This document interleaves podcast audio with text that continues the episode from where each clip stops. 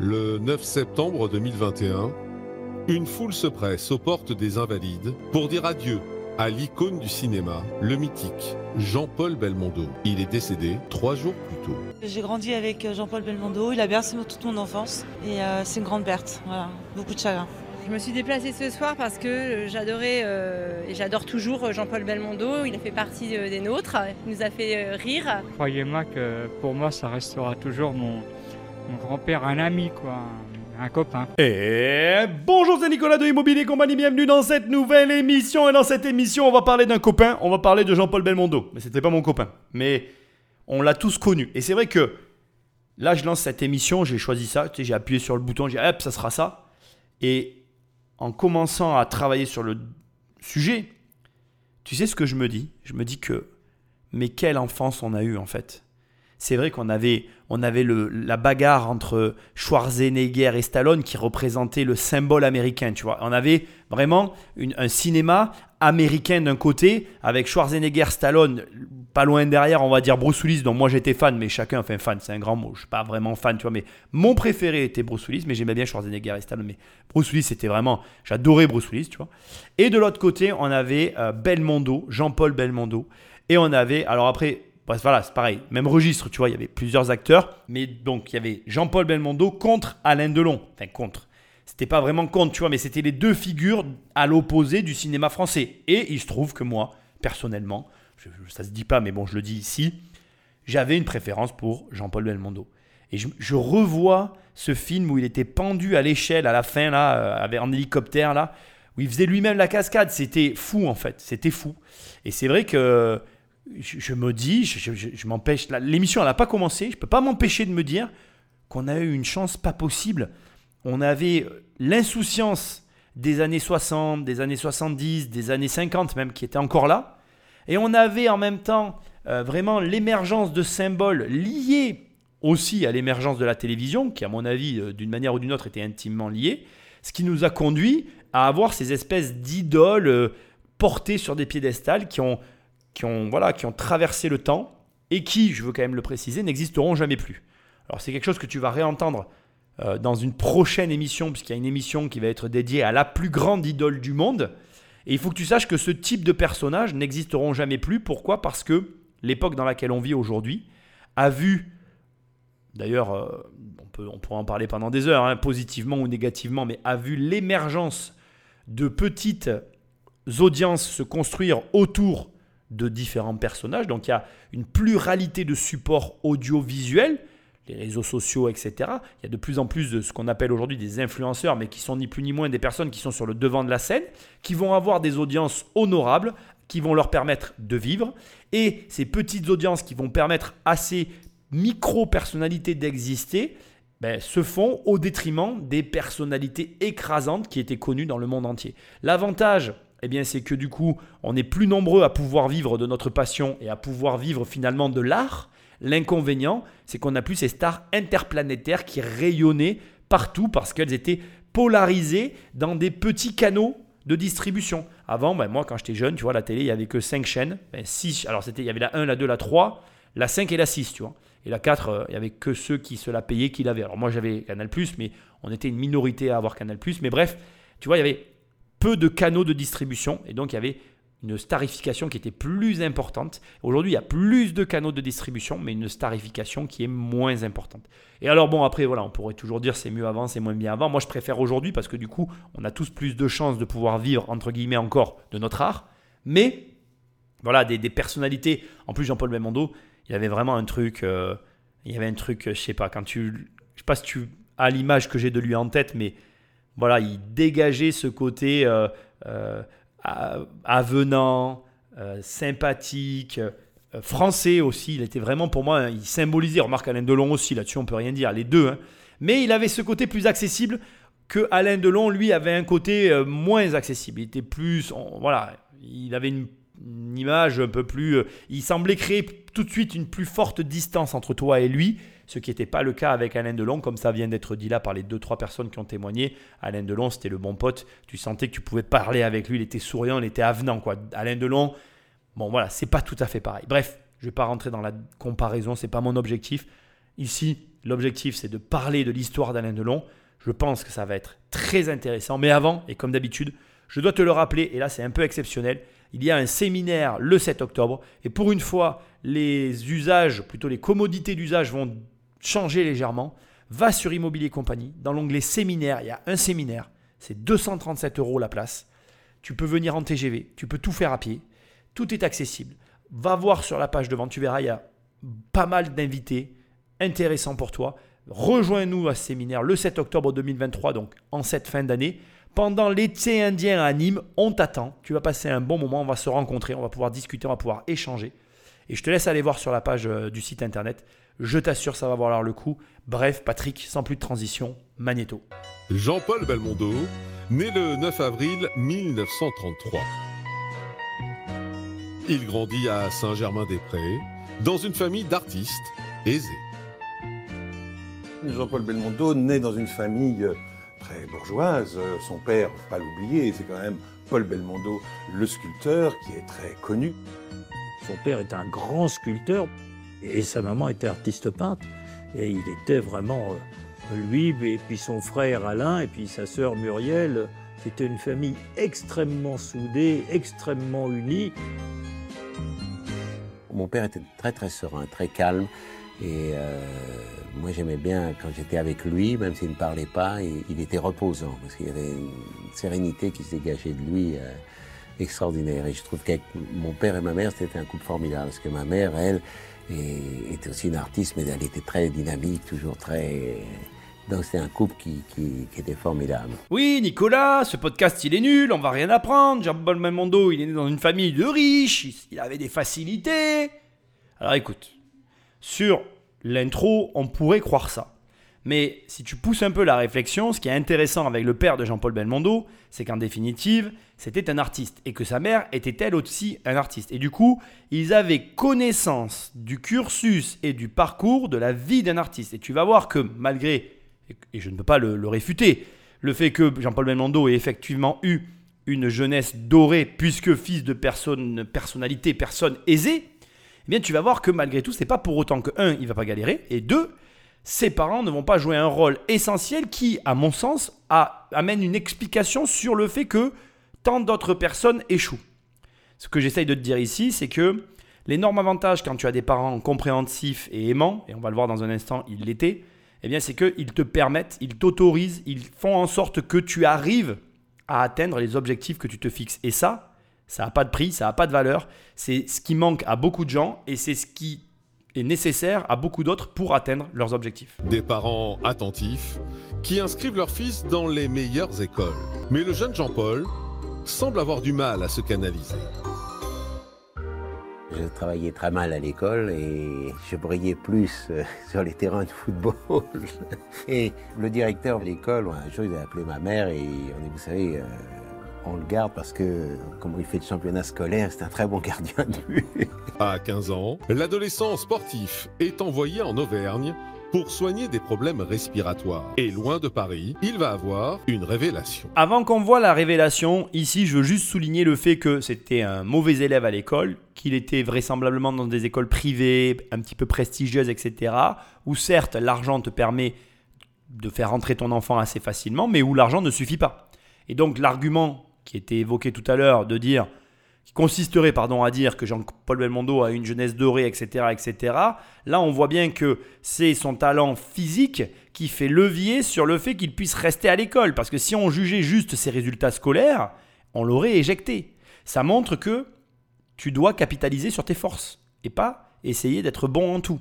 Il vaut mieux être bon dans un domaine et mauvais dans tous les autres et capitaliser sur ce domaine pour aller chercher du levier justement là-dessus, comme l'a fait Belmondo avec le sport, pour ben, voilà, faire dire à tes professeurs par exemple, bon ben c'est un cancre à l'école, mais au moins en sport il est tellement bon que dans les championnats universitaires, ben, je vais le garder, plutôt que chercher à être bon partout et faire plaisir à tout le monde, et finalement, quand on est bon partout, on est bon nulle part, puis finalement on se perd soi-même, et à l'arrivée on n'a aucune compétence extraordinaire. Là, il a déjà développé très tôt cette compétence physique qu'on va lui retrouver tout au long de sa carrière. Et on va avoir l'occasion d'en reparler, je pense, dans ce podcast. Belmondo, le jeune Belmondo, va découvrir, en participant à des foires, des kermesses, des fêtes comme ça, des... qu'il attire les regards, qu'il fait rire, qu'il y a Voilà, et cet échange et cette découverte donc euh, en Auvergne euh, va, va là lui donner vraiment sa vraie vocation et là il va dire en rentrant je veux être comédien. Alors le père, puisque on parle du père là de Belmondo, est un père attentif et donc euh, il connaît beaucoup de monde à Paris, c'est un artiste reconnu et connu, et donc il va appeler André Bruno. André Bruno est un copain de son père, Paul, et c'est un ancien sociétaire de la comédie française. Son père, voyant que Jean-Paul a une envie de théâtre, lui demande de faire passer un essai au petit. Et voilà donc André Bruno qui reçoit Jean-Paul et qui lui demande de réciter le savetier et le financier de, de La Fontaine. La fiasco total. Et à ce moment-là, il y a André Bruno qui et appelle le père de Jean-Paul en disant non, écoute, vraiment non, ça, non, c'est pas la peine d'essayer, il faut lui trouver autre chose. Mais le théâtre, tout ça, c'est pas pour ton fils. hein. Voilà.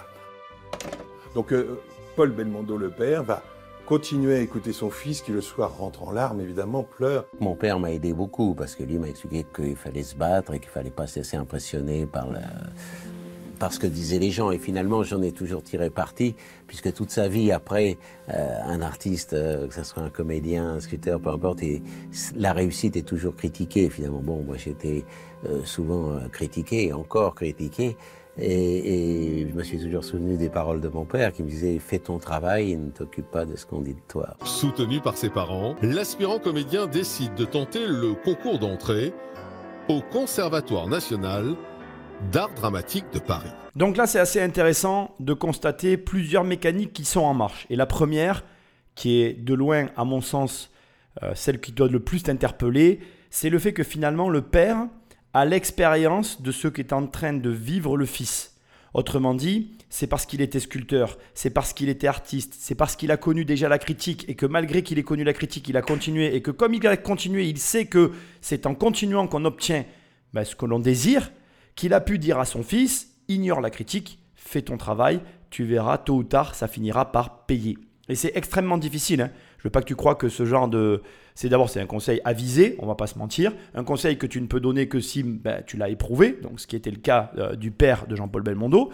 Mais là où ça devient vraiment intéressant, c'est que comme le dit Jean-Paul Belmondo lui-même, de toute façon, euh, quand tu réussis, quoi que tu fasses, t'es critiqué parce que la réussite attire la critique. Donc, ignore-la et continue de faire ce que tu fais parce que d'une certaine manière, ça touchera de toute façon les personnes qui sont intéressées par ton travail. Et ça sort de la bouche de son père qui quelque part est la parole, la, parole, oui, le symbole d'autorité dans la vie du petit Jean-Paul Belmondo, ce qui lui permet à la fois d'avoir suffisamment confiance dans les mots réconfortants de ses parents, mais aussi de trouver la force, malgré la critique euh, du directeur euh, de, l'école de comédie le concernant à son égard, euh, de malgré tout passer le concours d'entrée de l'Académie euh, d'art dramatique de Paris.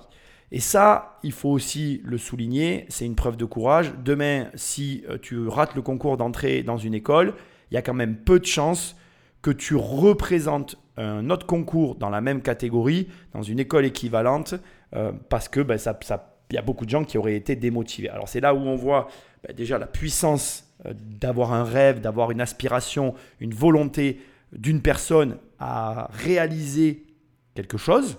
Et ensuite, c'est là où on- aussi on voit l'importance du soutien familial dans ce genre d'épreuve. Et ça, à l'égard de beaucoup de personnes, c'est premièrement, je pense, ce qui manque le plus dans beaucoup de familles, du soutien et, euh, je vais dire, euh, les mots qui réconfortent pour permettre aux gens de s'épanouir dans ce qu'ils désirent, mais ensuite aussi le courage pour continuer d'agir. Et comme tu le vois, finalement, bien qu'on pourrait se dire que Jean-Paul Belmondo avait tout pour réussir, ce que je ne peux pas nier, hein, bien sûr, je ne suis pas en train de le nier, tu vois là qu'il a eu des difficultés, tu vois bien qu'il a eu euh, des remarques et des remontrances qui n'étaient pas simples à encaisser, et certes, il avait les bons parents, dans le bon contexte, qui avaient l'expérience, qui ont su trouver les mots, tout ça c'est un ensemble d'éléments et de planètes qui se sont alignés pour que la chose se réalise, mais ça n'a pas été voilà, d'une simplicité ou d'une fluidité évidente. Il y a un petit détail qui m'interpelle et qui m'évoque aussi, je veux quand même le placer rapidement, je ne me vois pas ne pas en parler. Je reste amusé par l'aspect caricatural de la situation dans laquelle on se trouve. Euh, si tu as écouté le podcast sur Elvis Presley, Je t'invite à l'écouter d'ailleurs. Tu le retrouveras dans les podcasts que j'ai pu produire euh, dans les derniers mois. Euh, eh bien, en fait, tu constateras que Elvis Presley a directement appris à chanter sans passer par le solfège. Et ça m'avait marqué parce que vraiment, je trouvais que c'était vraiment la représentation caricaturale, mais malheureusement vraie, de la société américaine versus la, société française.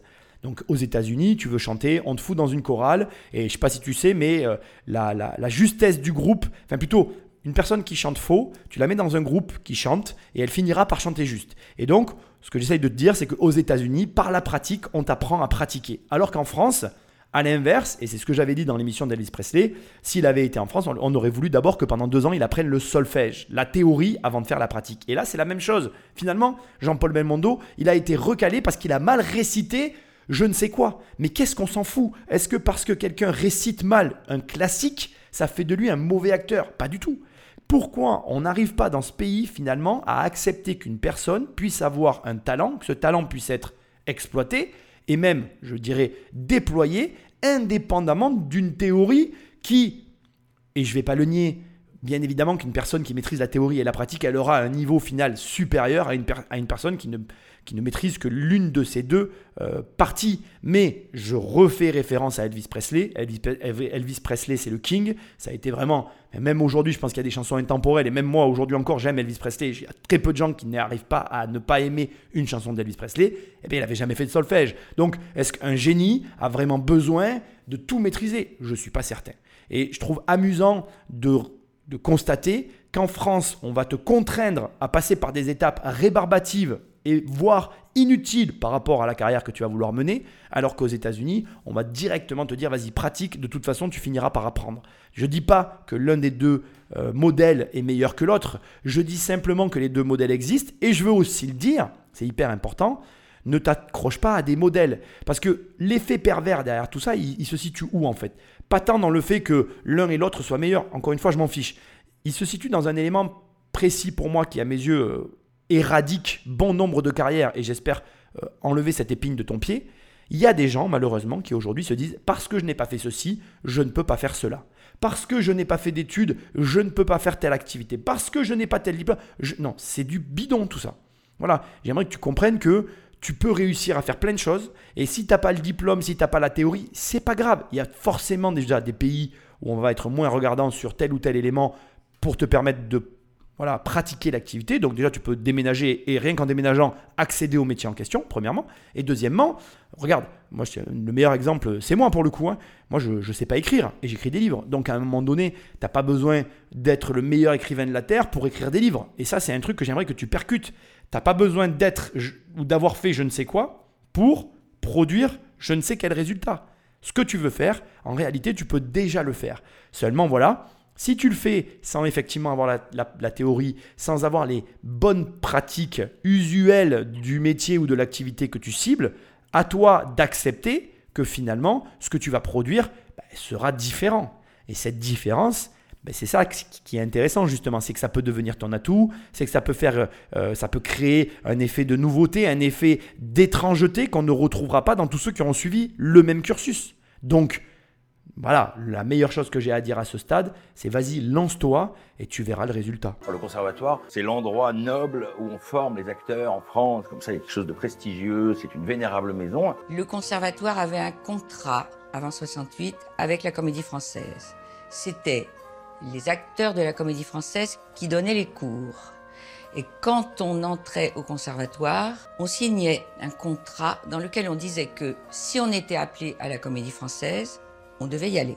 En général, il prenait les premiers prix. Mais le jeune homme ne correspond pas aux critères du conservatoire. Il y avait comme ça un côté un peu vieux jeu. On cherchait des jeunes hommes dans les années 60, bien sages, bien lisses. Lui, il arrive avec un peu cette gueule de boxeur, puisqu'il avait fait de la boxe. Il détonne complètement avec son nez cabossé, ses lèvres charnues, ses pommettes hautes, euh, ses cheveux un peu en bataille. Il est inclassable, Jean-Paul. Il a, il a un style. Euh, en fait, on n'a jamais vu ça. Recalé une première fois à l'examen d'entrée, l'apprenti comédien s'accroche et finit par intégrer le conservatoire, malgré les réticences de certains professeurs. Pierre Dux, qui était administrateur à la Comédie Française, qui était quelqu'un de professeur très rigoureux, et qui lui avait dit à l'époque du conservatoire, C'est vrai que Jean-Paul, il avait le nez cassé, ça c'était la boxe.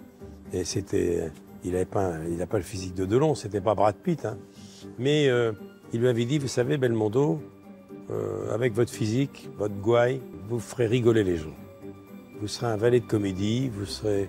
Voilà, vous serez jamais un premier rôle. Et surtout, jamais vous n'aurez une jolie femme dans vos bras. Vous serez jamais un séducteur avec votre physique. La formation s'avère difficile. Mais Jean-Paul Belmondo peut compter sur le soutien de ses camarades avec qui il tisse des liens indéfectibles. C'est là qu'il va faire connaissance avec toute la bande que l'on va appeler la bande du conservatoire. Et donc on retrouve Pierre Vernier, Michel Beaune, euh, Crémer, Jean Rochefort, Marielle, Françoise Brion, Françoise Fabian. Ils sont tous là. Il était l'espèce de leader charismatique, c'est-à-dire que je ne posais pas la question, mais tout le monde le suivait lui. C'est-à-dire que quand il disait un truc, c'était ça, la direction. Mais, et c'était une bande tellement joyeuse. Ils font la fête comme pas permis. Et d'ailleurs, peut-être ça a fait partie de la construction d'un Jean-Paul Belmondo, qui était un- peut-être le plus grand fêtard de tous les temps. Bon, alors comme tu le comprends, non seulement c'est difficile, mais là encore tu retrouves une mécanique que j'ai évoquée tout à l'heure, l'entourage, les amis, les copains, qui dans l'adversité apportent du soutien et permettent finalement de transcender les obstacles qui se présentent devant lui. Bon, je vais pas... il n'y a, pas grand-chose à ajouter à ce que je viens de dire. Il y a juste un élément qui m'intéresse ici, qui ressort et qui valide ce que je t'ai dit juste avant. Jean-Paul Belmondo, il détonnait dans le paysage, euh, comment je dirais, euh, euh, conventionnel de ce qu'on avait l'habitude de voir au conservatoire euh, de Paris. En gros, il avait la gueule cassée, il faisait de la boxe, il n'était pas conventionnel et ça corrobore ce que je te disais tout à l'heure, à savoir que si tu arrives à malgré tout te lancer dans la situation dans laquelle tu te trouves et avec les éléments qui sont en ta possession et à faire fi de ce que les uns et les autres peuvent penser et ou même formuler comme critique de toi, eh bien tu vas te rendre compte d'une manière ou d'une autre que tes meilleurs atouts sont ce que tu penses être ben finalement, euh, tes, tes- tes défauts, en fait, ce que tu vas prendre pour être des défauts, vont être en réalité ce qui va faire la différence. Et cette différence vont faire ton meilleur atout et vont créer pour, ben, pour toi un avantage concurrentiel que les autres n'auront jamais. Et là, euh, Belmondo te le prouve parfaitement par A plus B. Et un petit détail quand même que je veux préciser, parce que c'est quelque chose que je vois tout le temps et qui se répète aussi, c'était donc un besogneux. Jean-Paul Belmondo était un besogneux parce qu'il avait des difficultés. Et comme il avait des difficultés, que tu le veuilles ou non, il devait plus travailler. Et c'est très souvent comme ça.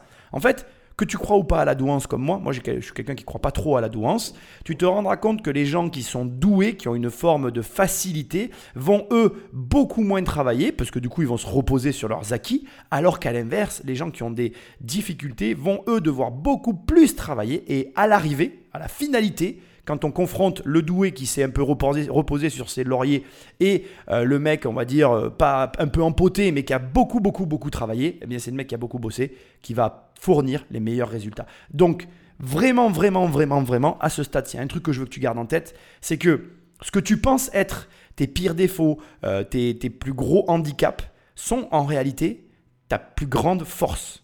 Et au lieu de te freiner et d'imaginer que c'est ce qui t'empêche d'atteindre je ne sais quel objectif, eh bien, commence tout de suite à passer à l'action et fais levier sur ces faiblesses pour les transformer en force. Et tu verras que, comme la plupart des personnes qui font ça, en définitive, eh bien, c'est justement ce que tu crois être ton talon d'Achille qui est en vérité ton plus bel atout. Et c'est à cette époque, en 1953, que Jean-Paul Belmondo fait la rencontre de la première femme de sa vie. Jean-Paul Belmondo tombe amoureux d'une danseuse, Elodie, Elodie Constant, très jolie et pour laquelle il a vraiment un coup de foudre. Et elle a une petite fille. Jean-Paul va l'adopter, d'abord émotionnellement, il va l'aimer comme sa propre fille et plus tard, il va véritablement l'adopter. À 23 ans, c'est donc un jeune homme épanoui qui se présente à l'examen final du conservatoire après trois années de formation. En 56, c'est donc l'examen de sortie, un examen redoutable. Et là, Jean-Paul a choisi un rôle qu'il maîtrise à la perfection, c'est Scapin. Il, tient le rôle de Scapin dans les Fourberies. Et il est bondissant, il est virevoltant sur scène, enfin il, il est très très moderne dans son approche de cette pièce de Molière. Le public dans la salle est conquis, ses, ses copains l'applaudissent à tout rompre. Et Et le jury ne bronche pas, de marbre.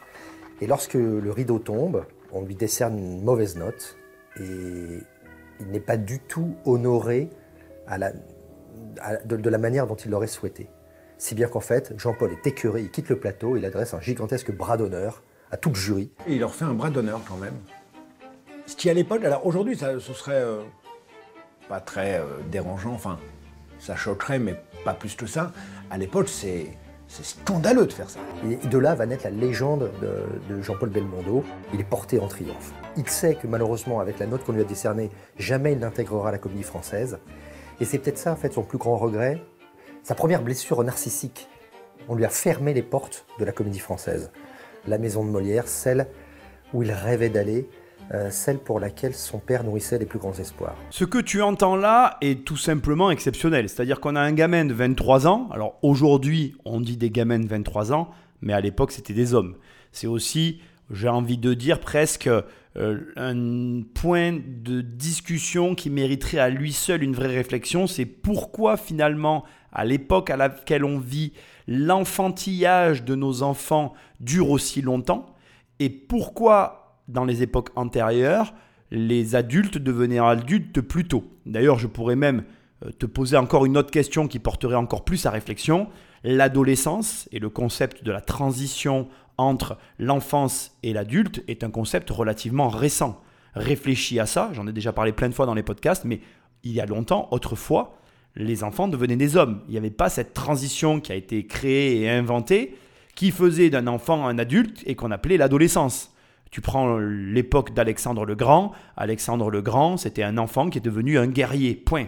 Et même si on pourrait polémiquer sur le fait que peut-être ça existait, mais on ne savait pas le nommer, etc., blablabla, en attendant, euh, on prenait ses responsabilités plus tôt, du coup on grandissait plus vite. Est-ce que c'était positif? Est-ce que c'était négatif?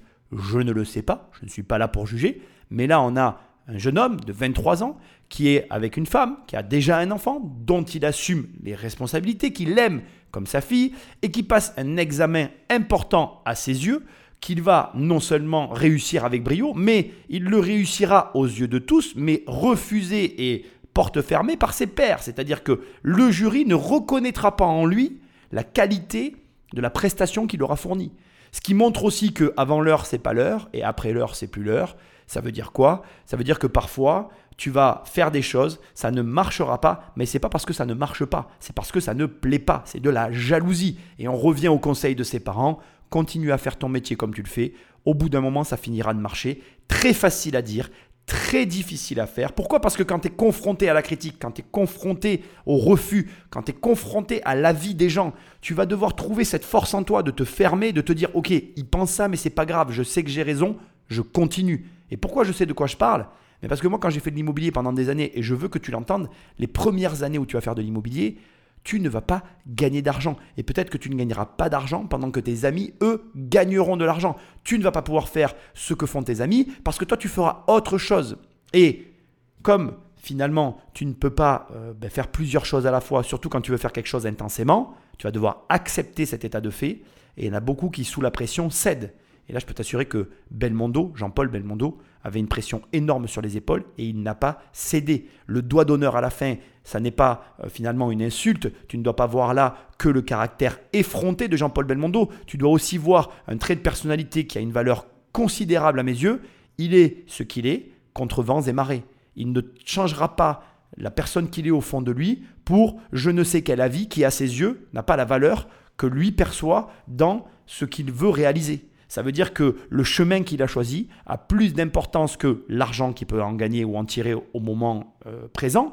Ça a plus d'importance que l'avis des autres au moment présent. Ça a plus d'importance que l'avis de ses parents. Alors il se trouve que dans le cas de Jean-Paul Belmondo, ils étaient de son côté. Mais en, en attendant, tu as des personnes qui n'ont pas l'aval de leurs parents et c'est encore plus dur. Et toutes ces difficultés qui sont des couches qui se rajoutent forment une pression sur l'individu face à laquelle la plupart des gens cèdent la pression pour certains, la pression sociale, la pression de la vie des autres, la pression de tes pères, la pression de tes professeurs, enfin bref, euh, l'argent et tout ça, c'est une pression qui parfois a raison de l'ambition de beaucoup de personnes.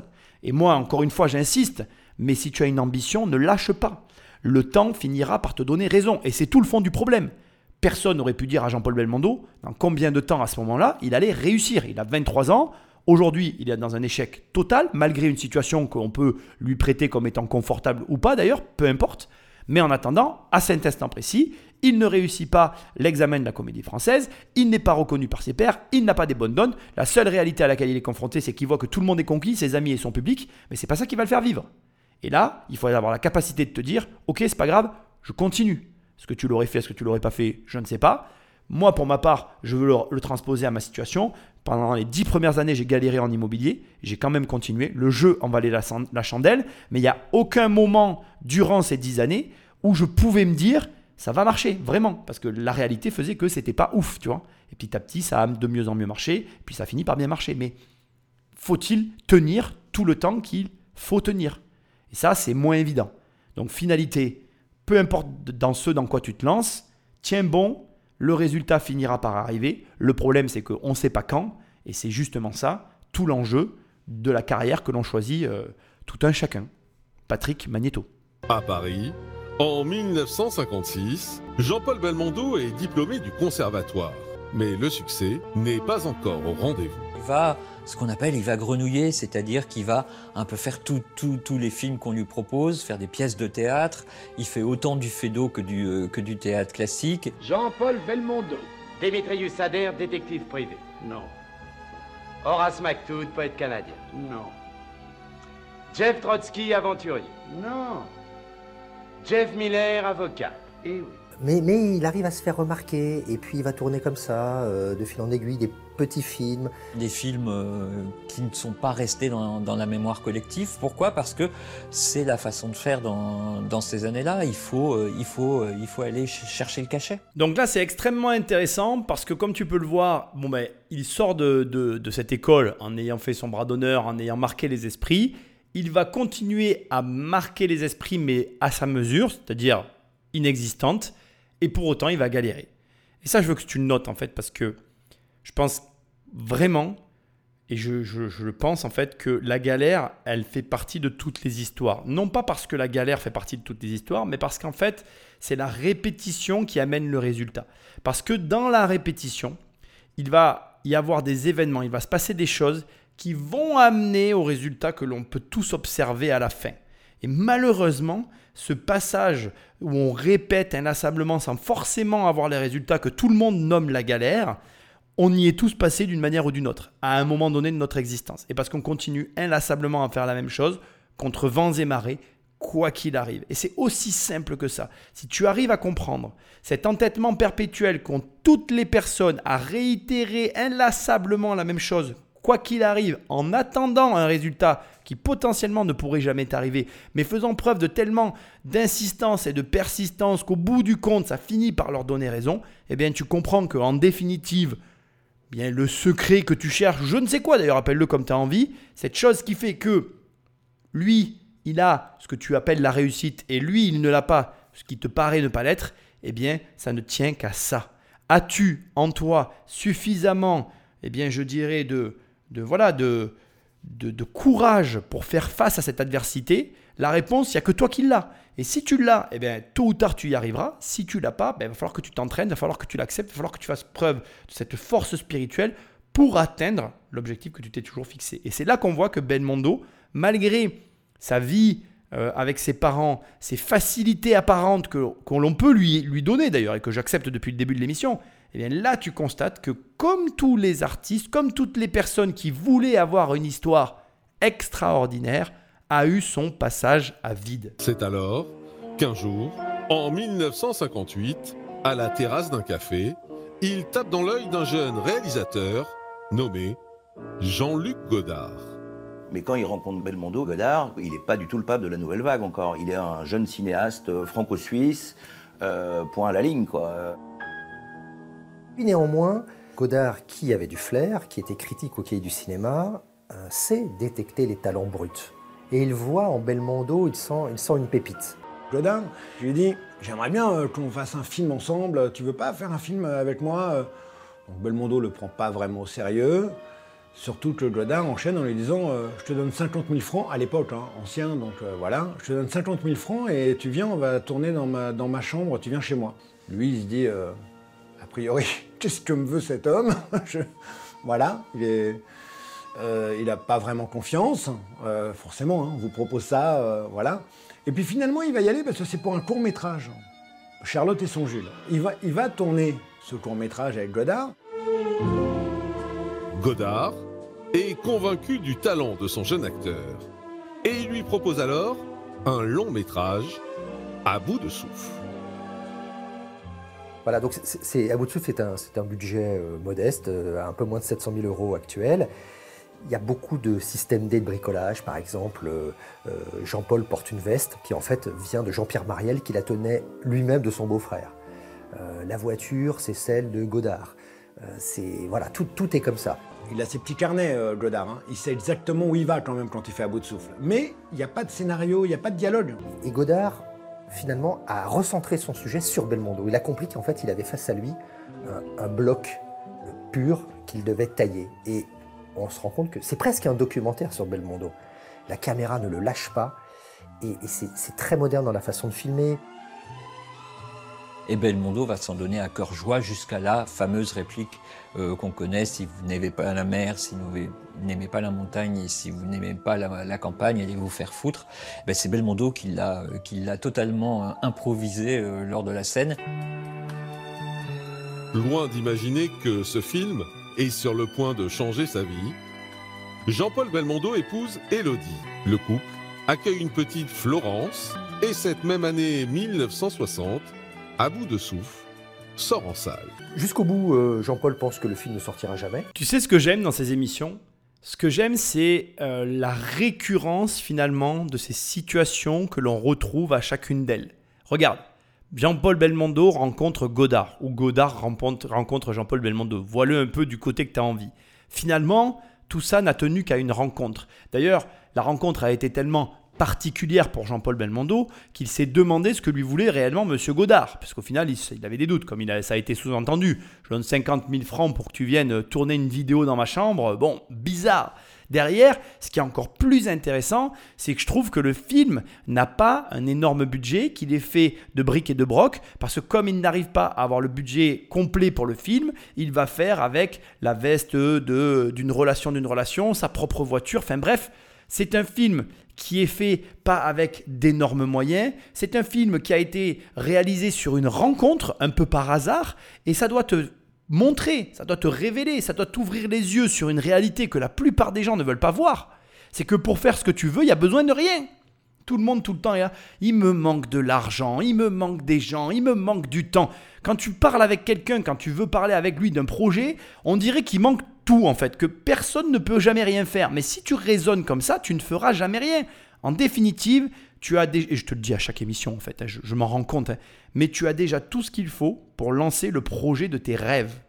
Et que si tu attends, bah, c'est juste parce que tu le veux bien en fait. Et ça, je veux vraiment que tu en prennes conscience.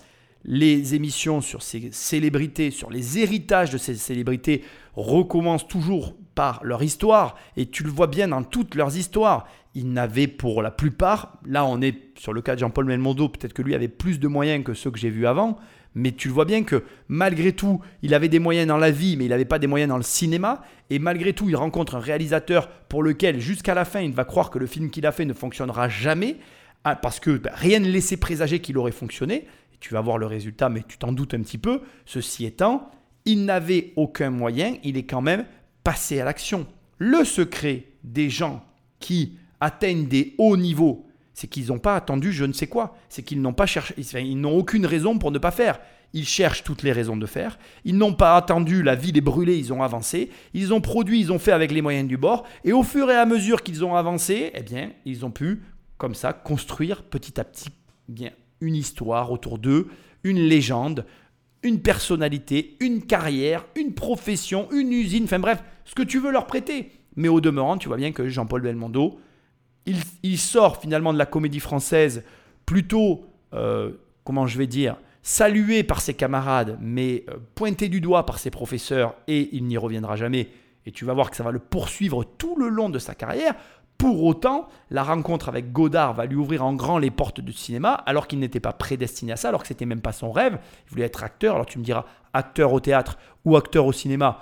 Aujourd'hui, mieux vaut être au cinéma, mais à cette époque-là, il ne le savait pas encore. Et encore une fois, j'insiste, Pour autant, quand il rencontre Godard, il n'y a rien qui lui laisse présager que euh, ça va se faire, que c'est ça qui va déclencher les choses. Ce qui est encore plus intéressant, et c'est là où je veux en venir, c'est que tu vois, à mon sens, ce que l'on appelle entre guillemets la chance, elle se cristallise dans ce moment de vie que l'on vient de voir. Quand il rencontre Godard, il saisit l'opportunité parce qu'il galère depuis un certain temps. Et il se dit, on m'offre une opportunité, eh bien, je vais la saisir, j'ai rien à perdre. Mais il ne sait pas encore que c'est la chance de sa vie. Il va le découvrir a posteriori. Et c'est souvent ça la chance. C'est quelque chose que l'on vit à l'instant comme étant quelque chose de normal, mais a posteriori, on se dit putain, mais là j'ai eu grave de la chance. Et ça a tout ouvert, ça a tout bousculé, ça a tout changé. Et on se dit, bah tiens, voilà ce qui a payé. Et puis après, quand on a compris, on n'a plus qu'à reproduire le process. Et puis sa femme Elodie, euh, le jour de la sortie, découvre effarée la foule qui se masse sur les Champs-Élysées et elle dit Mais tu n'imagines même pas, c'est un triomphe. Tout le monde va voir ton film. Et donc là, euh, Jean-Paul tombe des nues et comprend qu'en fait, il est devenu une star d'un coup d'un seul parce que tout le monde le veut. La France assiste alors à la naissance de la nouvelle vague. Les gens se te prennent dans, dans- dans la gueule, je pense, en fait, quand, ils- quand ils découvrent ça. Les, les gens de 20 ou 30 ans, quand ils découvrent ce film, ils n'ont jamais vu ça. La nouvelle vague, c'est la jeunesse qui prend le pouvoir, en fait. quoi. C'est ça la nouvelle vague. C'est une nouvelle génération qui débarque et qui change le cinéma à tout jamais, en fait. En s'imposant comme la nouvelle figure du cinéma, Jean-Paul Belmondo, jusqu'alors critiqué pour son physique et son animalité, prend sa revanche sur ses années de conservatoire. Et donc il est très demandé et il ne va plus remettre les pieds au théâtre, contrairement à son rêve, qui est encore celui-là à ce moment-là, parce qu'on va l'appeler pour plein plein de films qu'il va accepter, parce qu'il se dit mais ça va pas durer, donc euh, allons-y, allons-y. Euh, ouais, oui, bon bah oui, d'accord, machin, mais il est débordé de propositions. Il tourne beaucoup, il va même tourner en Italie, il continue à prendre tout ce qu'on lui propose quand même. hein. C'est-à-dire que Belmondo, il sait que le succès est là, il sait que le succès, ça passe pas deux fois, et donc euh, tout ce qu'on lui propose, il l'accepte. Comment tu expliques le comportement de Jean-Paul Belmondo face au succès? C'est une question que je voudrais que tu te poses parce que c'est quand même intéressant. Il y a des gens qui vont profiter pleinement du succès, de la chance qu'ils ont d'y accéder, etc. Et lui, il se met dans un espèce d'état d'urgence pour essayer de prendre un maximum de ce qu'il y a à prendre. Et finalement, comme c'est dit à la fin, il sait que le succès, quand il est là, ben, ça ne fait que passer. Et du coup, il se dit, je vais faire all-in là-dessus et je vais cravacher comme un malade. Qu'est-ce que ça dénote? Déjà- pour moi, indépendamment de ce que tu peux croire de Jean-Paul Belmondo, on- comme je te le dis depuis le début, il a ce que l'on pourrait qualifier d'une enfance facile et dorée. Il a malgré tout conscience de la difficulté à percer dans certains domaines. Encore plus dans le domaine qu'il a choisi. Et donc, ça fait que lorsqu'il arrive à légèrement entr'ouvrir quelque chose, il se dit ben, je vais plonger plein fer dedans pour ne rien laisser passer. Et ce qui est intéressant dans ce genre de comportement que tout le monde n'adopte pas, c'est que c'est comme ça qu'on provoque de la chance. Quand tu répètes comme ça plusieurs fois un processus et que finalement tu sèmes, tu sèmes, tu sèmes, tu sèmes sur 10, 15, 20 films, il y en a peut-être un qui va percer, il y en a peut-être un qui va encore l'aider à encore plus se démarquer que celui qu'il vient de faire, et c'est comme ça que s'amorce le processus de quelque chose. Quand tu as une opportunité, saisis-la pleinement.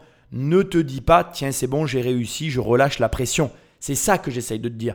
Il y a beaucoup de gens, lorsqu'ils ont réussi, ils vont se relâcher, mais il y a quelques personnes, parce qu'ils ont réussi, ils vont accentuer le travail. Et ce deuxième comportement qui est plus rare, c'est pourtant le bon comportement parce que regarde sur quoi ça a abouti. Et en 1962, c'est avec un monstre sacré du cinéma, Jean Gabin, que le jeune Belmondo partage l'affiche d'un singe en hiver. Ça marque la rencontre évidemment entre Gabin et Belmondo, mais entre le cinéma de papa et la nouvelle vague. Et Gabin euh, regardait venir les petits jeunes là avec un petit air comme ça. Et Belmondo a eu la bonne attitude. Il n'est pas du tout dans l'idée que euh, c'est moi que voilà et faisons table rase du passé. Donc euh, Gabin a compris que voilà Belmondo l'estimait et donc la, la rencontre s'est très bien faite. Un singe en hiver sera vu par plus de 2 millions de spectateurs en France. Belmondo poursuit alors son ascension sur les écrans. Maintenant, qu'est-ce que vous allez faire? L'amour. Combien avez-vous tourné de films l'année dernière Euh, quatre. L'année d'avant Cinq. L'année d'avant encore Ah là, c'est- j'ai j'ai pas de mémoire, je me rappelle. Mais le film, qui va consacrer le talent du comédien, c'est L'homme de Rio, en 1964. L'homme de Rio, début 1964, Philippe de Broca. Ça, c'est le film qui invente Bébel. Fait, il a, inventé une sorte de figure fictive qui tient de Tintin et de Scapin. C'est- un mélange et c'est un, un être un peu, un peu bondissant, facétieux, une sorte de héros français. Belmondo, ce qu'il apporte au cinéma, c'est un vent de liberté, c'est une nonchalance, une décontraction, un côté je m'en foutisme, mais qui n'a pas parce qu'il travaillait beaucoup, mais il a apporté, oui, une désinvolture extraordinaire. Et puis c'est vrai que sortant des beaux mecs, d'un coup il arrivait avec sa gueule cabossée et, euh, et il, a, laissé la place après à des types évidemment comme euh, Depardieu, tout ça qui n'était pas forcément les canons de la beauté, même s'il y avait Delon à côté qui était sublime. Mais il a apporté ça, lui, ce vent de liberté, cette décontraction. Et comme disait son prof de théâtre, regarde comment il bouge cet animal-là. Et c'est vrai que Jean-Paul, il avait une façon, c'était un danseur, Jean-Paul. Donc le mec travaille beaucoup, mais vraiment beaucoup, à un niveau que tu ne peux pas imaginer puisqu'il enchaîne les films frénétiquement dans la peur quelque part que tout ça ne s'arrête et c'est quand même assez ironique je trouve, dans cette peur, il va générer un lot de quelques films qui vont encore plus le propulser. Et ça te montre finalement que, encore une fois je le répète mais c'est la vérité, par le travail, tu vas ben, générer les opportunités, tu vas être mieux à même de les définir. Et ce que l'on appelle la chance qui existe, c'est pour moi une conséquence à la fois d'un travail acharné, à la fois d'une capacité à saisir les opportunités, ce que, et je tiens à le dire, tout le monde n'est pas capable de saisir. Il y a un point qui m'interpelle tout particulièrement lorsque Bébel rencontre ses pairs, c'est le bon état d'esprit. Il y a quelque chose qui me fait mourir de rire parce que il y a beaucoup de gens qui n'ont pas le bon état d'esprit. Il y a beaucoup de gens qui n'ont pas en fait la bonne approche vis-à-vis des autres et ça les, euh, ça les sabote en fait. Ils, s'auto-détruisent. En réalité, si tu veux t'émanciper, si tu veux euh, grandir, si tu veux élargir tes horizons, tu vas devoir aussi changer ton comportement et ton attitude vis-à-vis des gens autour de toi. Il y a des personnes avec lesquelles tu vas peut-être avoir des a priori, il y a des personnes que tu n'aimes pas, et, et- tout ça, ça s'entend, hein, on a le droit de ne pas aimer quelqu'un, mais en vrai, si tu veux grandir, va falloir arrêter de penser comme ça. Si tu commences à dire j'aime pas lui parce que ceci, j'aime pas lui parce que cela, oh regarde celui-là il a fait ceci, ben, il faut être un abruti pour faire cela, mais mec, en fait, euh, l'abruti, c'est toi, en fait. Celui qui ju- juge les gens est un idiot. Celui qui a un avis sur tout et tout le monde est encore plus un idiot. Tu vois ce que je veux dire? Il y a un moment, faut arrêter. Tu dois ouvrir ton esprit, tu dois t'ouvrir, tu dois apprendre à élargir tes horizons et par-dessus tout, c'est hyper important, tu dois avoir un esprit bienveillant envers les autres. Alors oui, beaucoup de gens n'auront pas envers toi cette même approche. Mais en fait, c'est vraiment drôle parce que c'est pas ton problème en fait. Toi, t'es pas là pour te soucier de ce que les autres pensent de toi. Toi, tu es là pour que les gens, lorsqu'ils te rencontrent, se disent Putain, ce mec est exceptionnel, tu dois le rencontrer. Si tu ne véhicules pas ça, tu ne véhicules rien. Tu dois apprendre à le faire. Il n'y a que les montagnes qui se rencontrent pas. Et je sais pas si tu le sais, mais il y a une théorie, alors elle est euh, remaniée en fonction des personnes. Moi, j'ai entendu la théorie des 5 personnes, il y a la théorie des 6 personnes, il y, a, tout un tas de chiffres, il y en a qui disent 4, d'autres 5, enfin bref, peu importe. On va partir sur 5, moi j'aime bien ce chiffre-là, mais tu es à 5 personnes de, euh, j'en sais rien moi, euh, Tom Cruise, Brad Pitt, tu vois, il y a entre toi et euh, la personne que tu rêves de rencontrer, il n'y a que 5 personnes. Alors par exemple, je vais te donner un exemple tout bête. Il y a eu un moment donné où j'ai été en contact, euh, par exemple, tu vois, une histoire folle. Et d'ailleurs, j'ai malheureusement, il faudrait que je réessaye de reprendre contact avec cette personne. Euh, moi, j'ai été en contact avec quelqu'un qui était en contact avec des stars de cinéma. Et donc, je me suis rendu compte que cette théorie était vraie. Je vais à des endroits, des fois, où je sais que je peux rencontrer des personnalités. Et en vrai, tu peux rencontrer qui tu as envie. Mais le fait est que rencontrer une personne exceptionnelle ne va rien changer à ta vie si toi-même tu ne véhicules pas une bonne, euh, une bonne, comment dirais-je, une bonne image, une, une, une, comment je dirais, un reflet qui donne envie aux gens de venir vers toi. Je reviens sur ce que je te disais avant. Belmondo, en plus d'avoir tout un tas d'attributs qui sont les siens, il avait finalement euh, ce bon état d'esprit, il générait euh, le fait qu'on ait envie de le rencontrer naturellement. Et regarde, quand il rencontre Jean Gabin, ça se passe extrêmement bien. Il fait preuve de beaucoup de respect à son égard. Et Jean Gabin a dû dire Ce mec est formidable. Et ça suffit. Pose-toi simplement cette question après que tu aies écouté cette émission. Est-ce que les gens disent de toi que tu es formidable? Est-ce que tes comportements ne peuvent faire dire aux gens qui te côtoient que tu es quelqu'un de formidable et qu'il faut qu'on te rencontre? Si tu as le moindre doute sur la réponse à la question change tes comportements, si tu es sûr de ton coup, ben, bravo. Et si jamais la réponse est non, ben, je t'invite vraiment à, à changer, à essayer de travailler sur toi pour modifier cet aspect-là de ta personnalité. Arrête de critiquer les uns et les autres. Essaye d'être heureux pour les autres quand ils réussissent. Essaye de les aider dans leur réussite. Sois quelqu'un qu'on a envie de venir voir parce qu'on se dit de toi, ben, t'es un mec qui, qui est génial, qui est là, qui nous aide, qui nous encourage. Et déjà, rien que par ce comportement-là, ta vie changera. Au milieu des années 60, Jean-Paul Belmondo devient incontournable. Il est alors l'un des acteurs préférés des Français.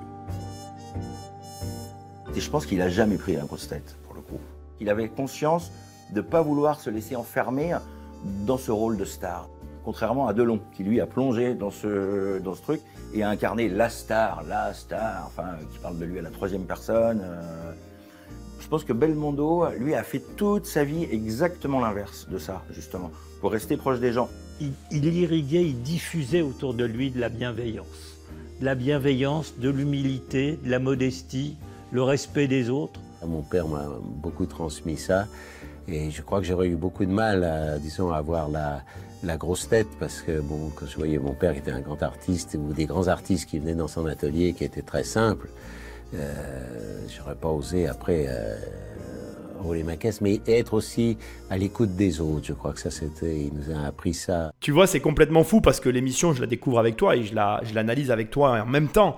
Et c'est ce que je ressens sans même que ça soit dit. Et là, tu vois, ça confirme ce que je suis en train de te dire. Et entre la bienveillance, et tu vois, on l'oppose à, on l'oppose, c'est vraiment important, on l'oppose à Alain Delon. Alain Delon qui parle de lui à la troisième personne.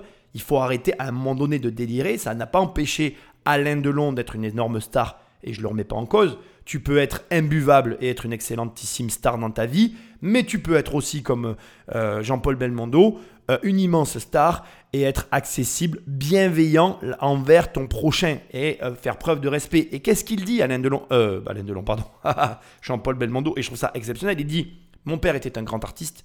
Il y avait des grands artistes qui venaient dans son atelier. Ils étaient tous très simples et abordables. Et après ça, je ne pouvais pas moi l'être après les avoir vus et fréquentés. Et je crois qu'il y a des choses à tirer de tout ça parce que vraiment, j'entends et je peux le comprendre. Il n'y a aucun problème pour moi. Euh, vraiment, euh, tu peux effectivement prendre la grosse tête et commencer à partir dans ton délire. Et, parfois, il y a de quoi. Euh, D'ailleurs, pour la petite histoire, moi je vais rapidement te le raconter. J'ai nagé, tu le sais, j'ai fait de la natation à haut niveau à un moment donné. Quand j'étais très jeune, à un moment donné, j'avais de très très bons résultats. J'ai commencé un peu à prendre la grosse tête et ça m'a attiré que des emmerdes. Donc on fait tous notre expérience. Moi personnellement, si tu me demandais mon avis, je te dirais non mais reste simple, reste normal et accessible. Ça reste malgré tout le meilleur des comportements pour toi, tes proches, ta famille et ton entourage. Après, tu peux prendre la grosse tête et faire ta carrière et réussir pour autant, mais je pense que rester avec les pieds sur terre et rester proche des gens à tous les niveaux, à mon sens, c'est le meilleur moyen de s'attirer des bonnes choses dans la vie. Je crois, personnellement, un peu à ce principe qui consiste à dire tu récoltes ce que tu sèmes. Finalement, la vie ne te renvoie que ce que toi tu aimais. Ce que tu vas émettre comme onde, comme comportement, ne sera que ce que tu vas recevoir. Donc, avant d'émettre de mauvaises ondes, assure-toi d'être prêt à les recevoir. Il y a beaucoup de gens qui n'acceptent jamais de recevoir de mauvaises ondes, mais qui n'ont jamais aucun problème pour en émettre. Et c'est intéressant de voir que euh, ces gens-là fonctionnent que dans un sens et jamais dans l'autre. Et crois-moi, j'ai une petite visibilité à mon échelle. euh, depuis que je suis sur Internet, etc. C'était ce que je voulais, hein, il n'y a pas de problème avec ça. Je vois et je reçois des insultes et des messages de haine. J'hallucine toujours. C'est gratuit, c'est sans fondement. Et le pire, c'est sûrement ça, c'est que ces gens-là ont des vies misérables et au lieu de venir en mode est-ce que tu peux pas m'aider? Est-ce que si je te pose des questions, tu pourrais pas m'y répondre? Ce qui serait le cas, ils préfèrent m'attaquer directement et du coup après bon ben moi ils vivent leur vie, je les, bloque, je les bannis mais ils vivent leur vie. Mais ce que j'essaye de te dire, c'est que c'est pas la bonne manière pour euh, développer finalement son, son, réseau, sa vie et- et s'émanciper. Surtout que, je veux quand même le préciser, c'est hyper important, tu ne sais jamais ce que peut t'apporter la personne que tu détestes. Ça, c'est quelque chose aussi, je veux que tu le saches. Moi, dans ma vie, il y a eu des gens, je suis un être humain, je suis comme tout le monde, il y a eu des gens que je ne pouvais pas blairer au premier abord. J'ai quand même fait l'effort de les connaître et j'ai toujours eu des très bonnes surprises. Donc le pire, c'est ça. C'est que parfois, les personnes pour lesquelles on a le plus d'a priori sont celles qui ont le plus à nous apporter. Et tu sais pourquoi? C'est ça, c'est le plus drôle. On déteste les gens qui nous renvoient notre propre image. Réfléchis-y, tu verras que c'est tristement vrai. Mais bien qu'il garde les pieds sur terre, son épouse Élodie, elle, peine à trouver sa place dans cette nouvelle vie. Le couple, qui a accueilli un troisième enfant, Paul, en 1963, commence à battre de l'aile. Élodie Constant, d'après ce que j'ai vu, c'est une femme qui n'est pas très attirée euh, par euh, les paillettes et le monde du cinéma. Ensuite, j'ai l'impression que ben voilà, les, chemins divergent et la carrière de Jean-Paul explose à un point où finalement il n'est plus là. Il tourne en Italie, ailleurs, il enchaîne des films, cinq par an, et ceci et cela. Euh, en quelques années, il fait presque l'essentiel de sa carrière. En quelques années, le, le jeune homme de Saint-Germain qu'a rencontré Elodie Constant a totalement changé. C'est maintenant euh, une superstar internationale. Tout a changé. Je pense que du coup, voilà, euh, évidemment, c'est compliqué de rester euh, attaché quand les chemins divergent. Et en 1965, sur le tournage des Tribulations d'un Chinois en Chine, Jean-Paul Belmondo tombe sous le charme de sa partenaire, Ursula Andress. Mais je vous dis pas que ça n'a pas un peu compliqué sa vie à ce moment-là, parce que un coup de foot, ça se contrôle pas. Ursula Andress, c'est un des plus gros sex symboles de cette époque. Elle arrive euh, des États-Unis, auréolée de cette fameuse séquence où elle sort de la plage euh, en maillot de bain sur une plage idyllique, et puis le corps d'Ursula Andress. Je pense qu'elle a fait fantasmer le monde entier. C'était James Bond girl. Évidemment, ces deux stars qui sortent ensemble, ça ne passe pas inaperçu. Et l'épouse de Jean-Paul Belmondo découvre les photos dans la presse. Le couple explose, c'est un déchirement pour Jean-Paul Belmondo. Euh, il aime sa famille, il aime ce cocon, il a besoin de ce foyer, mais euh, il est en même temps euh, fou amoureux de Ursula. Le comédien, en pleine gloire, décide alors d'aménager son emploi du temps pour ses enfants. J'ai rarement vu quelqu'un d'aussi attentif et à ses parents et à ses enfants. En ayant une vie quand même compliquée, il n'était pas dans la fonction publique, c'est le moins qu'on puisse dire. Il y avait une vie quand même aux quatre coins de la planète. Il faisait en sorte, Jean-Paul, de préserver ses enfants, euh, de leur accorder un mois toujours de vacances sacrées et aussi euh, toutes les fêtes de tous les enfants, les anniversaires, les Noëls et tout ça. Même si c'était quelqu'un qui était, euh, qui occupé euh, lorsqu'il faisait ses films, j'ai des très bons souvenirs hein, d'avoir été sur, sur des plateaux de tournage. Je crois qu'il a le temps qu'il a essayé de nous le donner, il a toujours, toujours bien donné. Je crois que c'est ça qui est, important. C'est quelqu'un de, très généreux dans tous les sens du terme. Donc pour moi, oui, ça a été un, très bon père. Dans un cas comme celui-là, il y a ce dont on peut parler et ce dont on ne peut pas parler. la partie euh, je vis à l'international, euh, je suis jamais là, je rencontre Ursula, je deviens fou amoureux d'elle, j'ai un coup de foudre.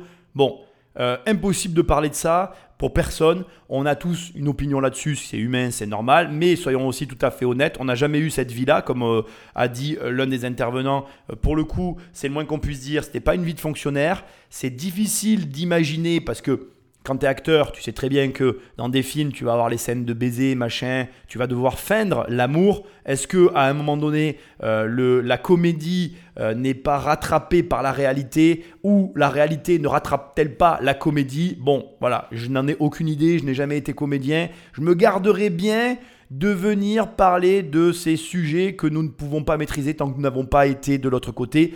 Euh, je te passe le nombre d'acteurs qui font des burn-out parce que on leur demande, ou les attentes en tout cas du public, se focalisent sur une partie de ce qu'ils sont. Je pense notamment d'ailleurs, je suis tombé récemment sur euh, une vidéo, ne me demande pas pourquoi, de l'acteur qui jouait dans euh, Twilight, si je dis pas de bêtises, qui jouait le loup-garou parce qu'il avait un physique de fou furieux et que finalement les studios ne lui demandaient plus que de n'être qu'un corps et qu'à la fin il a complètement tout arrêté parce qu'il se faisait toucher, enfin, c'était un, un, délire total, tu vois. Et, quand tu entends ça, tu te dis, c'est vrai que ça, doit quand même être assez difficile à vivre quand finalement ce n'est pas toi qui intéresse euh, les personnes, mais ton corps.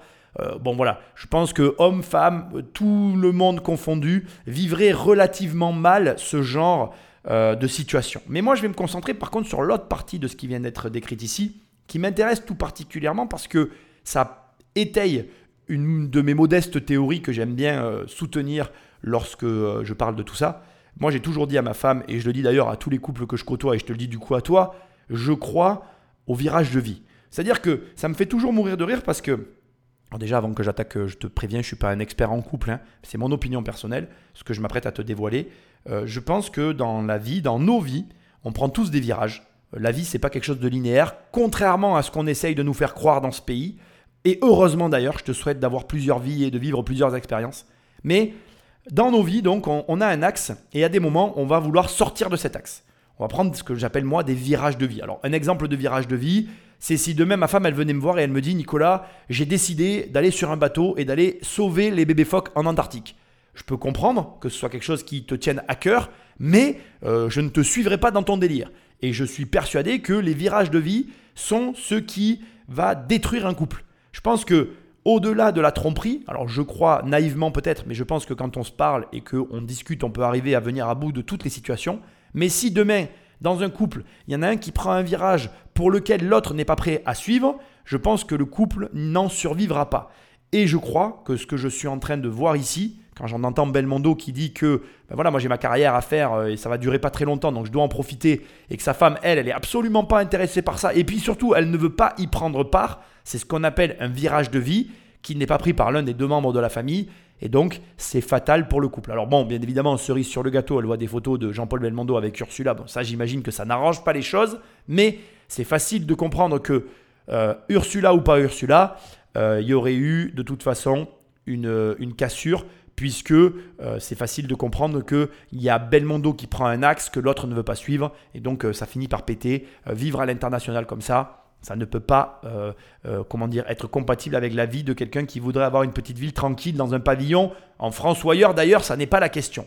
Donc, moi je te le dis, bon ben voilà, c'est pas des émissions qui sont là pour donner des conseils de couple, mais sois bien plus attentif au virage de vie, à mon sens, que à certains aspects sur lesquels on pose de l'importance dans un couple alors que, en définitive, de mon point de vue toujours, tous les problèmes sont solutionnables dès l'instant qu'on discute. Alors qu'encore une fois, il y a des virages de vie pour lesquels on ne veut pas faire de concessions et malheureusement, on y perd bien plus que ce qu'on imagine.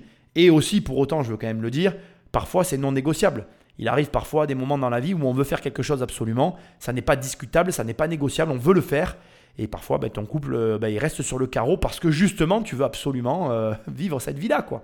Et c'est vrai que voilà, il faut être vigilant. C'est la vie, c'est pas facile. C'est court, mais c'est long à la fois. C'est éphémère et donc il faut essayer en tout cas. il faut vouloir des choses et puis il faut essayer de les faire et en même temps il faut se respecter. Et tout ça, ça crée une complexité qui, en mon sens, est très intéressante et en même temps, euh, voilà, demande des réglages. Mais si on s'aime et qu'on s'écoute, je pense qu'on peut venir à bout de beaucoup de choses, sauf des virages de vie. Juste avant de clôturer, un mot, malgré tout, sur les enfants. On a Paul Belmondo qui parle rapidement de son père en disant il nous a toujours donné du temps de qualité. Ça aussi, c'est un non-sujet pour moi. Euh, je véhicule beaucoup et j'appuie et j'insiste sur le fait de beaucoup travailler, mais je passe du temps de qualité avec mes enfants. Et je tiens à le préciser, c'est important, je pense que tout est compatible. Et les enfants ne te tiendront jamais rigueur de tes comportements excessifs dans un sens ou dans l'autre dès l'instant que tu sais leur donner et leur accorder des moments exclusifs. Moi, quand je suis avec ma fille, je suis avec ma fille. Il n'y a rien d'autre qui existe pour moi. Et je pense que c'est ça qui est important. Et d'ailleurs, l'amour inconditionnel, qui n'est pas le cas dans un couple, parce que l'amour dans un couple est conditionné aux règles que le couple veut bien accepter, l'amour inconditionnel entre les parents et les enfants permet d'accepter ces situations, euh, on va dire, difficiles et les changements de vie, alors que l'amour conditionné des couples, lui, est plus compliqué à gérer parce qu'il est conditionné à des règles que le couple accepte au départ ou pas d'ailleurs, et qu'il faut composer avec, et c'est ça qui rend les choses plus complexes. Bon, tu l'as compris, j'adore parler des couples, c'est pas mon sujet, mais c'est un truc qui me plaît beaucoup. J'aurais pu, je crois, faire une émission euh, ou faire une chaîne sur euh, le couple, euh, gérer son couple, etc. Je pourrais, je pense, faire une émission sur le couple et la carrière professionnelle. Voilà. mais bon, c'est pas mes propos et c'est pas mon propos. Bref, sans plus de transition, Patrick Magneto. Tout en prenant soin de sa famille, Belmondo continue de multiplier les projets. Et en 1969, c'est Alain Delon, en personne, qui lui propose un rôle dans le film qu'il produit, Borsalino. On est à l'époque dans le cinéma français, euh, tout début des années 70, l'époque des coups. On fait des coups, on fait des affiches, on fait même parfois des affiches avant de faire des films. Et euh, Delon veut absolument monter ce projet qui serait un film avec Jean-Paul Belmondo, c'est-à-dire le nec plus ultra en ce paysage, c'est euh, le film avec les deux plus grandes stars du cinéma euh, français de l'époque. C'est un film policier dans la plus pure tradition française. C'est pas un thriller américain, c'est un policier français avec quand même une, euh, une histoire d'amitié et une histoire assez gaie et assez une violente. histoire d'homme et très viril, je crois, si Jean-Paul me permet de le dire. Et pour éviter le moindre conflit entre les deux stars, tout a été prévu.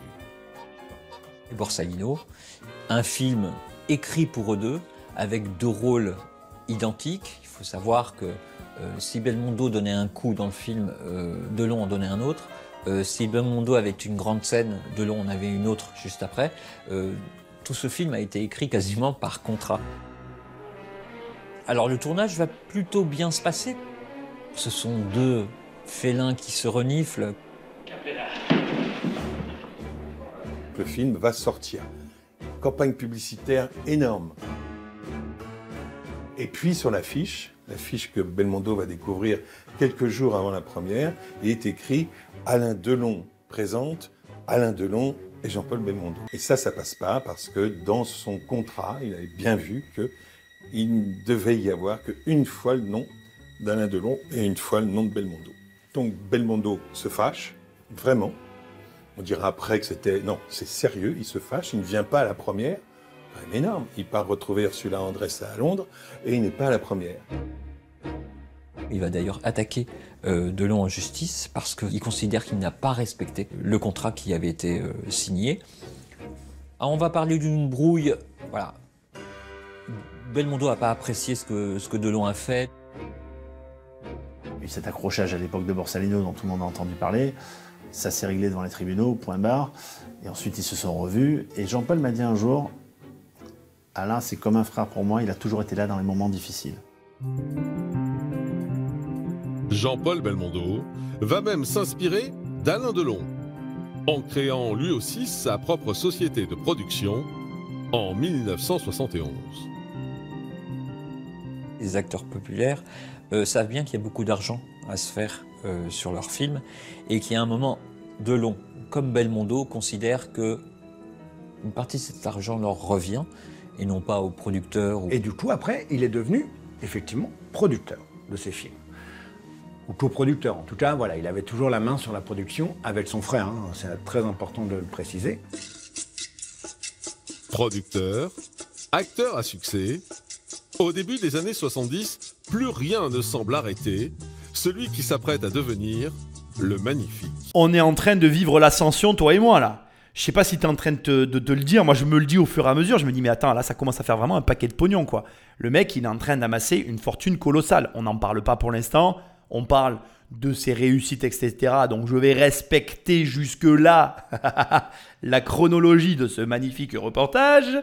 Mais je suis en train de me dire quand même dans un coin de ma tête, là il commence à avoir du pognon. Hein, les procès contre Alain Delon, producteur du film. À mon avis, Borsalini, ça a dû rapporter du fric à plus savoir qu'en faire. Il devient producteur parce que bien évidemment, à un moment donné, ce mec-là, tu peux pas te dire qu'il n'était pas intelligent, qu'il n'était pas bien entouré, qu'il n'avait pas été bien éduqué. Donc, comme toute chose, bah, ce faisant, on s'est compris toi et moi. Nous voilà donc maintenant à un point de l'histoire où donc on se rend compte que malgré tout, Alain Delon a une autre capacité que je voudrais souligner qui a un intérêt à mes yeux énorme, à savoir, il fait la part des choses. Quand il attaque Alain Delon, il l'attaque professionnellement. Quand son compère parle à la caméra et il dit il m'a dit quand même quelques temps après cette histoire que Alain Delon c'était son frère et qu'il a toujours été là pendant les moments difficiles. Ça veut dire que il le considère comme un ami, mais dans le business il lui fera pas de cadeau. On a un contrat, on respecte le contrat. Tu le respectes pas, je t'attaque, mais on reste potes. Ça n'a rien à voir l'un avec l'autre. Et là aussi, je tiens à te le dire, beaucoup de gens n'arrivent pas à faire la part des choses. Il y a des gens qui pensent que le business, c'est comme l'amitié, on se tape dans la main et c'est OK.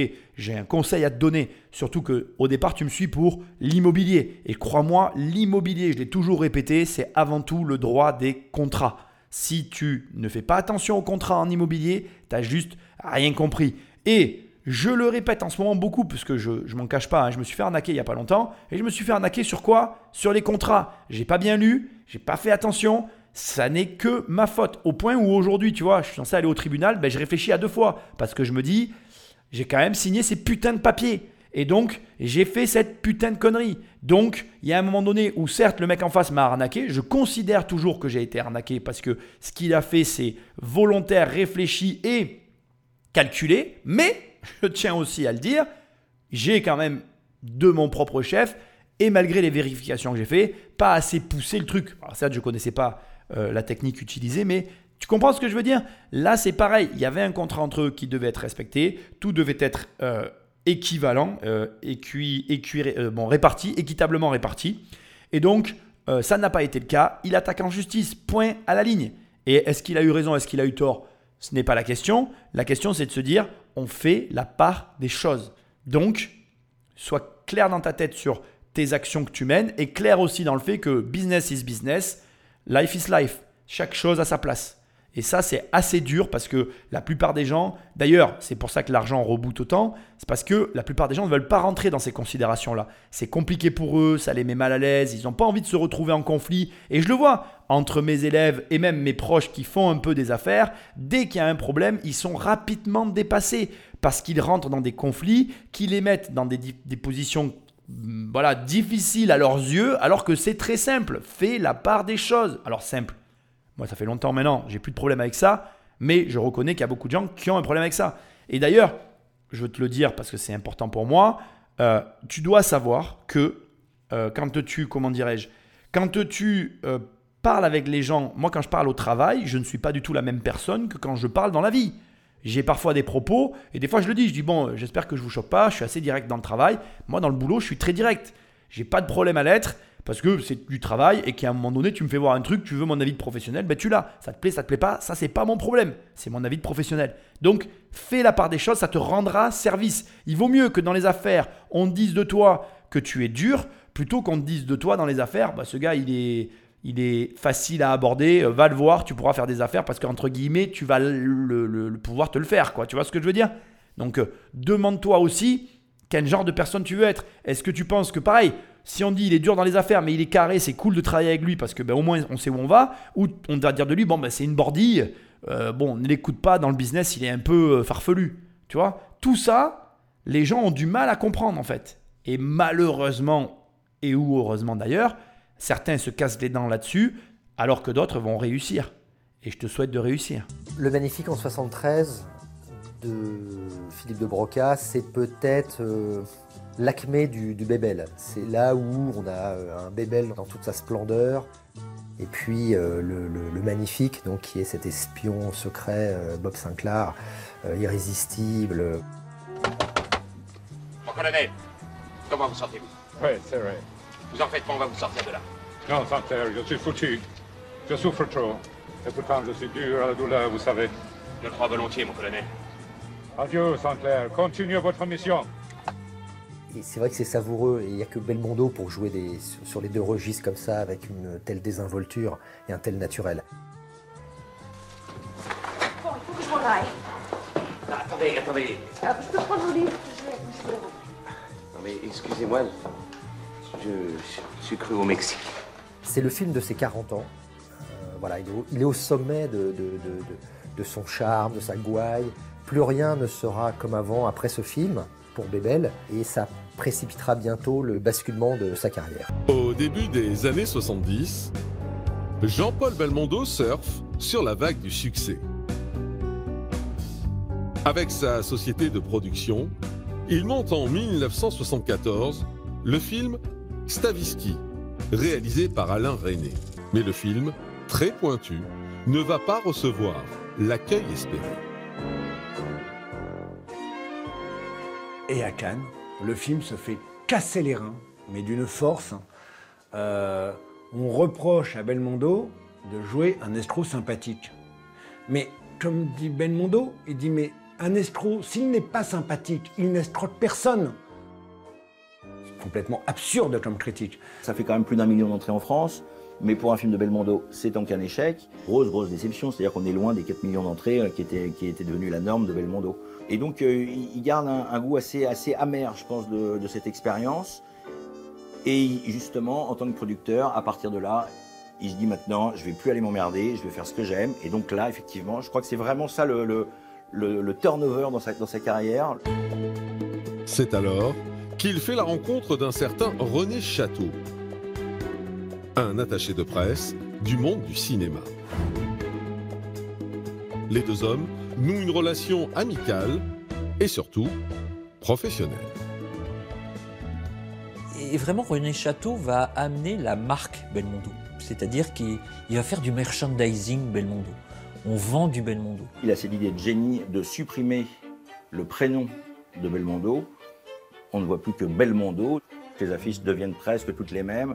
C'est toujours Belmondo en haut avec le même lettrage. Belmondo en photo en dessous, dessiné avec un flingue, un blouson de cuir, euh, et il regarde le public. Voilà. C'est la marque de fabrique de ce cinéma qui va durer une bonne dizaine d'années. Et la stratégie marketing du duo Château-Belmondo va plus loin. On va orchestrer euh, sa- son apparition tous les ans. C'est-à-dire que le Bébel sort en octobre traditionnellement. Le public ne, vient pas voir un film en particulier, il vient voir le dernier Bébel. On ne nomme même plus le film, on dit on va voir le Bébel de, l'automne. Et donc c'est comme ça. Et, et donc, et donc Belmondo va asseoir sa domination sur, euh, sur le cinéma français grâce à cette mécanique très bien huilée. Les metteurs en scène changent, les sujets changent, mais voilà, Belmondo fait du Belmondo. C'est un flic, c'est un aventurier, c'est un ci, c'est un là, voilà. Et euh, Belmondo devient une marque, une marque très lucrative. D'autant que Belmondo s'illustre dans des cascades spectaculaires, apportant une plus-value considérable à ses films. Et c'est là où on va le voir euh, vraiment euh, populariser les, les- les cascades invraisemblables. Il passe d'un immeuble à l'autre, on le voit un moment suspendu à une fenêtre, le vide en dessous. Je le faisais par goût et non pas pour dire euh, je suis le plus fort ou, ou le meilleur. C'était un goût que j'avais en moi, comme quelqu'un peut avoir envie de peindre. Moi, moi j'aimais me pendre dans l'air, j'aimais monter sur le toit d'un avion. Et pour Belmondo, les retombées financières sont colossales. Ces films étaient les plus gros succès. Je veux dire que pendant 30 ans, Belmondo, c'est le plus gros, le plus successful acteur du marché en Europe. C'est les, les- les années euh, Belmondo producteur, les années donc euh, milieu des années 70, début des années 80, c'est le, bonheur. C'est les années, euh, euh, c'est tout feu tout fric. C'est- là où il, il, engrange un maximum d'entrées. euh, c'est c'est là où il bâtit sa, sa- sa petite fortune. C'est quand même complètement fou cette affaire. Donc, le magnifique, le sommet de sa gloire. Là, on s'attend à ce que ça, se recasse la figure complet. Le reportage a été écrit comme ça. Il fait Stavinsky où il se fait fusiller euh, à Cannes, au festival de Cannes, et où son argumentaire est parfait. Effectivement, un arnaqueur, s'il n'est pas sympathique, bah, il arnaque personne. C'est d'une logique aujourd'hui euh, qui paraît euh, évidente. Pourtant, je pense que à l'époque, ce qui a dérangé, c'était le côté réaliste de la chose. Et puis, tu sais ce qu'on dit hein, avant l'heure, c'est pas l'heure. Après l'heure, c'est plus l'heure. À mon avis, c'était un film un peu trop avant-gardiste pour l'époque, qui n'a pas fonctionné comme il aurait dû, puisque trop avant-gardiste. Du coup, on peut assez bien comprendre que c'est cet échec qui l'a conduit à se dire bon, ben maintenant, comme ça a été dit d'ailleurs, je vais faire plus que j'aime. Il rencontre René Château qui va marquer, marquer, marquer, non, ça se dit pas, merchandiser la marque de Belmondo. Là, euh, bon, moi, ça, me- fait mourir de rire au fond de moi parce que on est clairement dans la redondance d'un mode de fonctionnement qu'on a vu dans toutes les émissions que je fais euh, sur les héritages depuis ces derniers mois. Et on se rend compte qu'en fait, tout ça ne tient qu'à une rencontre. Rencontrer la bonne personne qui a la capacité de t'aider à faire et à prendre les bonnes décisions, ce qui devrait te permettre de comprendre que tout seul, tu ne peux pas y arriver et que tout seul, tu ne peux pas te développer. Les mecs délire total. En fait, quand tu veux réussir tout seul, tu veux toujours gagner au loto. Tu dois ne pas être seul, tu dois être euh, avec quelqu'un pour réussir à t'émanciper, encore une fois, mais j'ai employé ce mot beaucoup de fois dans cette émission, ça m'embête un peu, euh, de ta condition initiale. Et donc, euh, ce que moi je veux que tu entendes ici, c'est que s'il a pu passer à l'étape d'après, à l'étape supérieure, alors moi déjà tout à l'heure je te disais, attends, mais là, euh, il a dû faire un paquet de pognon, bah là, tu as compris qu'il s'est fait un maximum d'oseille avec sa boîte de production. Et euh, en plus, non seulement il avait amélioré son marketing, mais il a mis en place un système bien huilé qui a fait de lui le plus gros vendeur de films d'Europe. Je ne te laisse pas imaginer les conséquences financières d'une telle décision. Ça veut dire deux choses. À ce stade, je pense que Belmondo devait dépenser beaucoup d'argent puisque à ce stade, on ne parle pas encore de fortune et qu'on n'en parle que maintenant. Donc je pense que vraiment, les grosses sommes d'argent colossales sont arrivées à cette période. Et autre élément important aussi, eh bien finalement, c'est les bonnes décisions, pas que financières, les bonnes décisions stratégiques qui te permettent d'avoir de l'argent. C'est les bons partenaires, les bons mécanismes de marketing. Et qu'est-ce que je te répète dans toutes ces émissions? Les deux postes avec lesquels tu gagnes le plus d'argent, c'est un, le marketing, deux, la négociation. Soit tu sais négocier, soit tu sais marketer, soit tu sais faire les deux. Donc euh, tu veux devenir riche rapidement? Sois un bon marketeur. Tu veux devenir riche rapidement? Sois un bon négociateur. Tu veux devenir milliardaire? Sois les deux. Elle était facile celle-là. Donc, moi je te dis, à partir de là, on va basculer, à mon avis, dans des sommes financières colossales. Et à partir de maintenant, tu vas m'en vouloir, mais cette émission sera en deux parties. D'abord, c'est l'été. Je vais pas te faire des émissions de deux heures, ça serait trop long. Et ensuite, bah, c'est le meilleur moment. Donc, tu as envie de savoir. Donc, va falloir écouter la deuxième partie qui sortira la semaine prochaine. En attendant, tu peux laisser des étoiles et un commentaire là où tu écoutes euh, ce podcast. Je t'invite à aller sur immobiliercompagnie.com dans l'onglet séminaire. Il y a mon séminaire. Viens me rencontrer le 7 octobre à Nîmes. Il est toujours disponible. Il faut vraiment que tu en profites. Tu vas rencontrer des gens exceptionnels, des gens qui sont exceptionnels dans leur métier qui est l'immobilier, qui est la crypto-monnaie, qui est l'entrepreneuriat. Et c'est sur immobiliercompagnie.com dans l'onglet séminaire. Merci euh, de ta présence et puis bah, on se retrouve la semaine prochaine pour la suite des aventures de Jean-Paul Belmondo, ou Bebel devrais-je dire.